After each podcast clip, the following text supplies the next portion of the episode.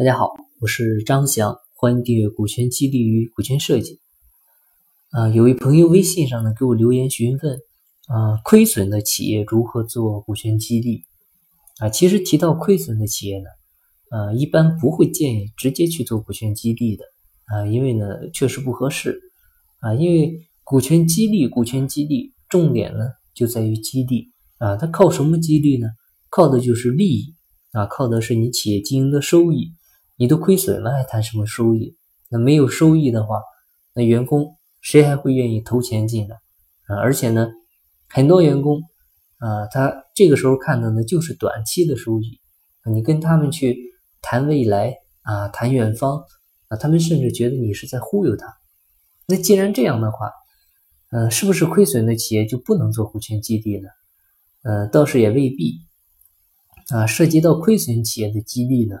啊，必须要谈的一点就是增量思维了啊。那体现到实际上啊，关键的一点呢就是这个少亏就是赢啊。这个什么意思呢？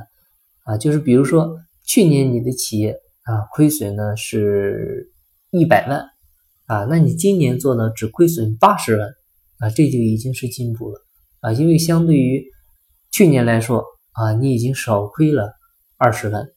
啊，这样呢，慢慢的，我们先做到盈亏平衡，啊，保持住这个势头，那再往后呢，就是不断的盈利了。那刚开始亏损的几年里呢，啊，如果说过做了股权激励，那还有一个问题就是这个分红要不要分呢？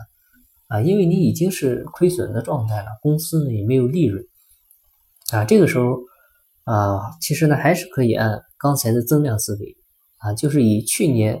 亏损一百万为基准点，啊，今年少亏损的二十万呢，啊，实际上就相当于是盈利的部分，啊，可以把它当做利润，啊，可以按照这个数值呢给大家进行分红。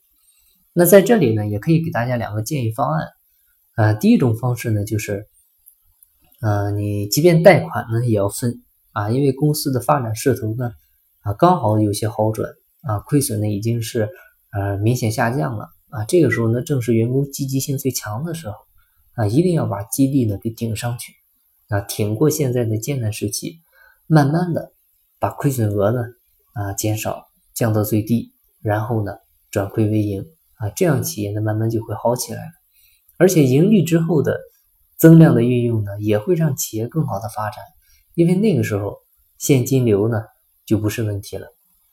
第二种方式呢。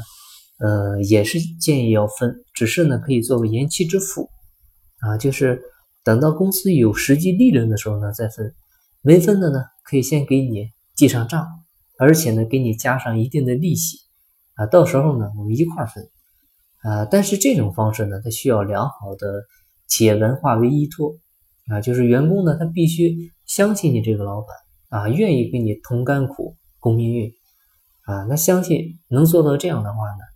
什么困难其其实呢，也难不倒这些企业了。那今天的分享呢就到这里，感谢您的收听。如果您有股权激励、股权设计方面的问题，欢迎加我微信，咱们再深入沟通。